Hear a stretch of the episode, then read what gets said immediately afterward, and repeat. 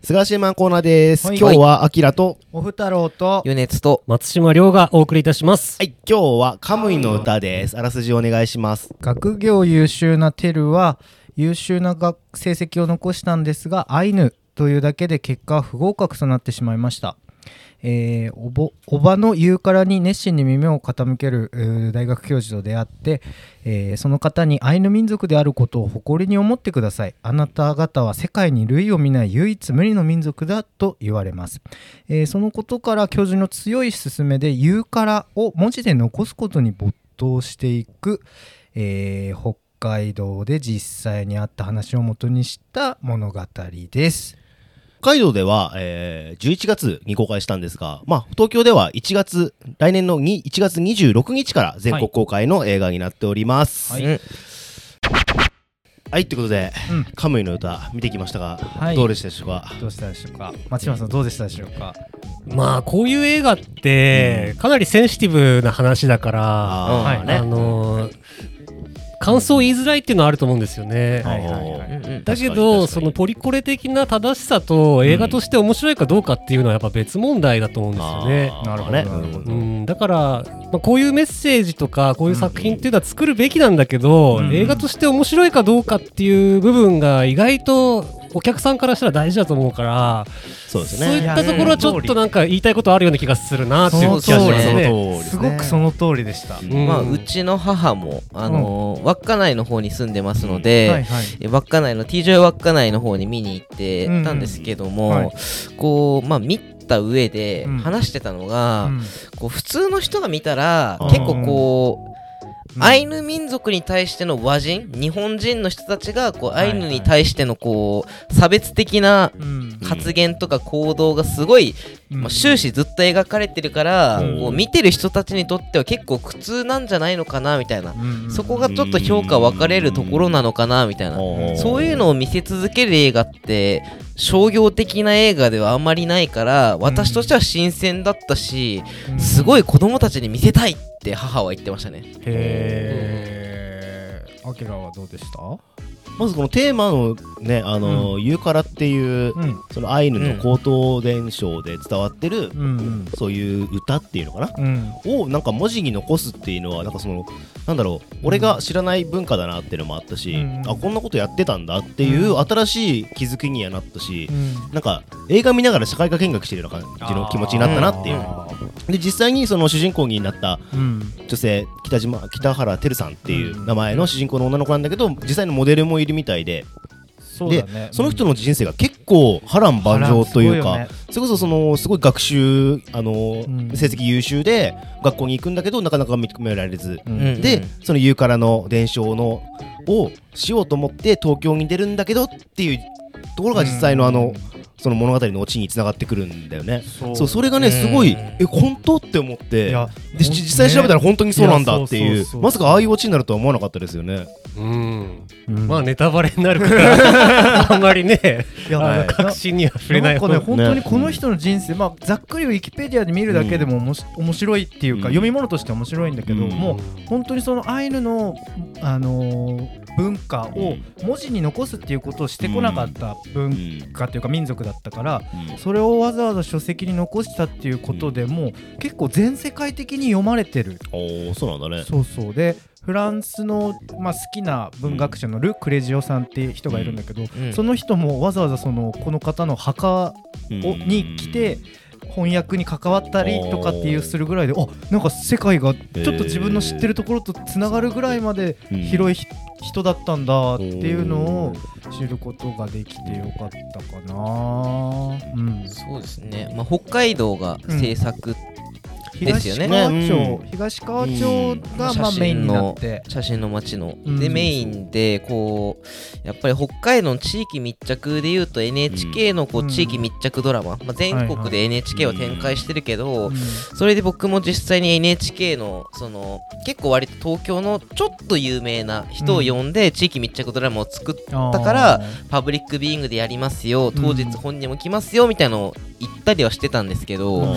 こうやっぱりカメラワークとかまあいろいろ安っぽさがあって、プラスで演技もなんかひどいとか、そういうのがその NHK に関するやつあるんですけど、うん結構今回のドラマに関しては結構俳優陣がすごい頑張っててうんめちゃめちゃ演技が良くてすごい良かったよね。あの吉田瑞希さんっていう主演の,、うん。その北原照役のうん人が僕初めて見たのが「メイヘムガールズ」っていう最近あった。コロナ禍で作ってた作品で、まあ、それが本当にはちゃめちゃにひどい作品でちょっと本人のポテンシャル的にどうだったんだろうみたいなただの可愛い子でうん。終わってたところをあの熱演を見せられてうん。なかなかこう見方が変わってうん。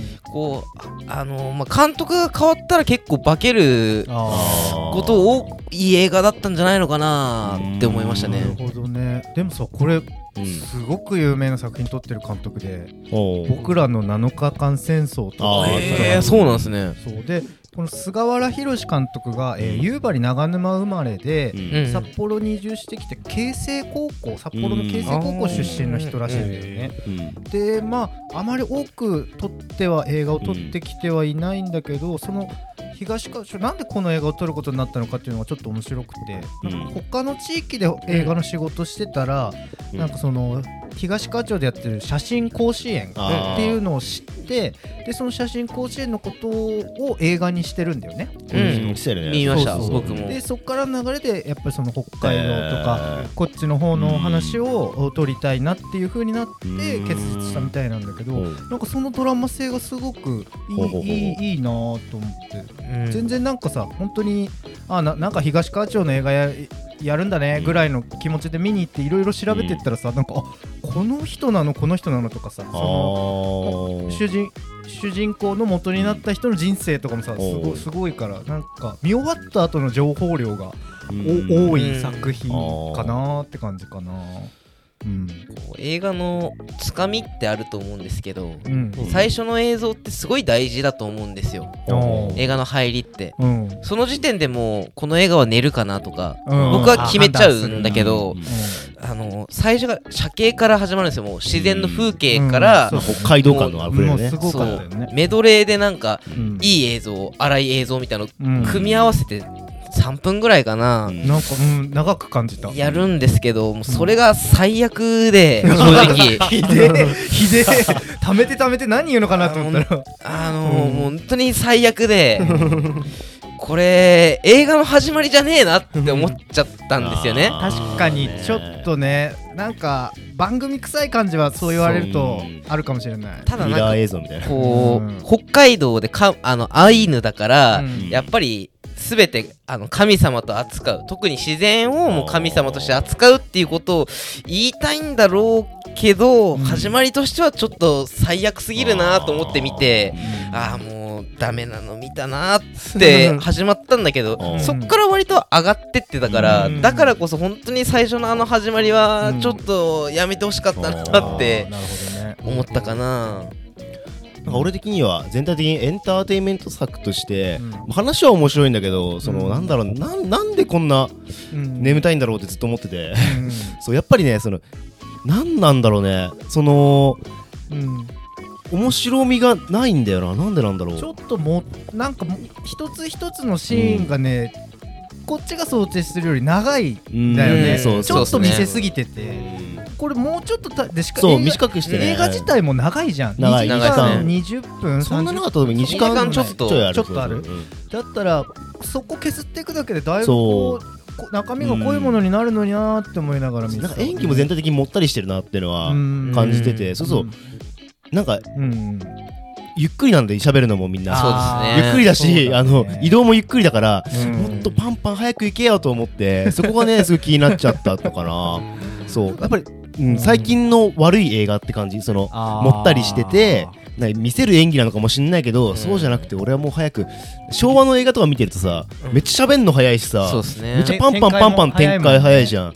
だからもうそれが欲しかったなっていう感じだから、うん。もう1.5倍速でちょうどいいぐらいかもしれない。あまあ、作り込みとしてはなんか、こういじめまあいじめられた人の後ろで、うん。おそらく和人の人たちが、うん。ああアイヌがやってるよって、うん。ぼやかして見せてるとか、うん。こう家の外でアイヌが来たって東京の人がこう見てるとか、うん。ぼやかして見せてるとかのなんかそういう変ななんかうん。作り込みはまあしてるんだと思って、うん。そこは良かったかなと思いますね。うん。なんかそこはこだわってるみたいで監督も。うんやっぱり実際の場であのいてつくところでさ、うん。あの重たいものもせら持たせられてっていうのはやっぱりガチでずっとリアルに撮ってて、そういうことにはやっぱり映像としての価値があるからこだわったって言ってはいたかな。だったらなんかもうちょいそこをスパンスパンやって、うん。一瞬だけしか映んだけどあんな頑張ったんですよみたいなアフタートークで見せてほしいかもしれないね。ですね。そう。ねえ、そう。これあのー僕もずっと考えてることなんですけど、うん。あの僕らって割と映画を進める側じゃないですか、まあ今って映画フリーペーパーとかで、はいはい、で感想って様々だと思うんですけど、批評ってなると、うん。やっぱりあの悪い批評であっても、うん。映画を見ようって思わせることがすごい大切だと思うんですよ。うんであの北海道新聞で、カムイの歌についての記事が出て、うん。それが割と、まあ、否定的なうん。記事で、あそうなんだ。あのー地元でうん。母親見に行ったんですけども、うん。一緒にその動詞を読んでた父親がうん「カムイの歌って面白くないんでしょ?」って「だって動詞の人言ってたもん」って。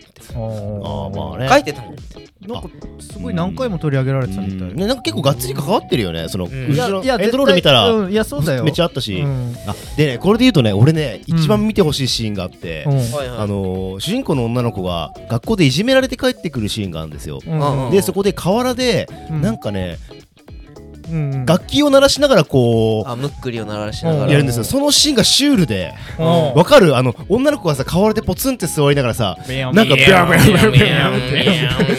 あれがねなんかハーモニカとかだったらまだすごい映えるのにそこでむっくりなんだっていうのがね一番あそこシュールだったなと思って。あのシーンすごい面白かった。何やってんのかなと思ったら変な音みたいなあのそのぜひ見てほしい。その間僕寝てたんで何も覚えてないです。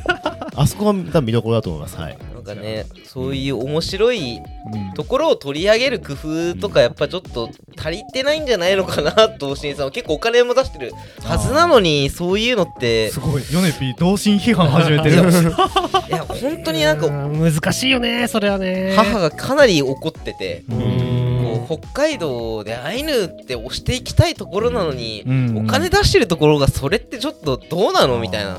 言論の自由とかあるけどさみたいな。まあ狙ってる可能性もあるけどね。そう書くことによってっていう。まだでもそれって自由だと思うけどな俺は普通に、悪かったら悪かったって書いていいと思うし、それがなんかマイナスイメージになったとしてもそれはそれで仕方ないんじゃないかなと思うけどね,、まあね。それは責任じゃないのかな、うなんかうん歌丸さんのそのなんかうん。批評とかうん。見てて結構国評とかも見てもうん。聞いたりしてもうん。見たいって思うんですよねそれでも。うん。でもなんかその悪いイメージだけ植え付けて見たくないって思わせるような文章ってどうなんだろうなって。その文章まだ読んでないから分かんないんだけど、そこまでそんなに見たくないって思わせるような 文章だったんだと思って、なんか受け結構受け取り方うんっていうの母親もあるよね。も父親もそのうん見に行ったことをおじいちゃんおばあちゃんにも伝えたみたいなんですけど、うん。うんああの面白くない映画見に行ったんだねって言われたらしくて、うん。まあね、それはでも見てない映画を面白くないっていうのは絶対違うと思うんだよね、ああ確かにね、うん。あのあーそうか。新聞の人が悪く書くのは、うん。えーそう感じてなんか目的があって書くのは、えーわかるけど見てない映画面白くないとは言えないはずなので、それはあのネーピーが論破しないとそこは。お前見てねえんだろ って。まああのむっくりのシーン泣かなかったのかよって。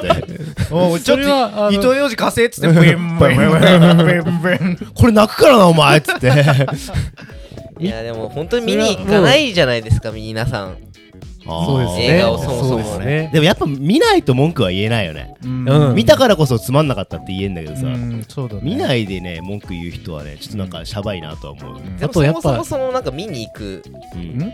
うん。なんかこう妨害になってるわけじゃないですかそれうん。がその記事がいやいやい下手したら。やそんな記事見ても見なくてもどうせ見に行かないでしょ。あ そういう普段ことからだよね。普段から言ってないそういうこと。人な気がする面白そうなんあでしょと逆の方が嫌だと思ってて面白くない映画をめっちゃ祭り上げてみんなで見に行かせる方が罪は深い気がする。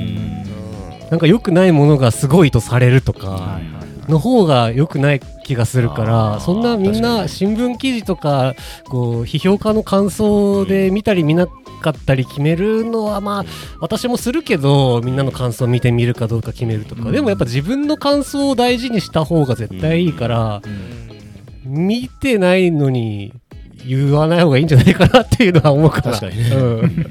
まあなんか。一番いやダメですよそれが見てない映画の話をするような俺は見てっからちゃんと。そうですよ。見てっからちゃんと。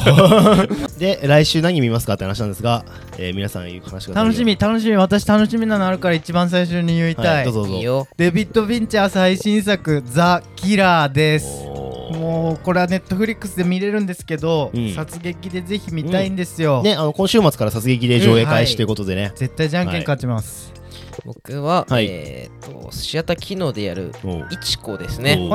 主演が杉咲花。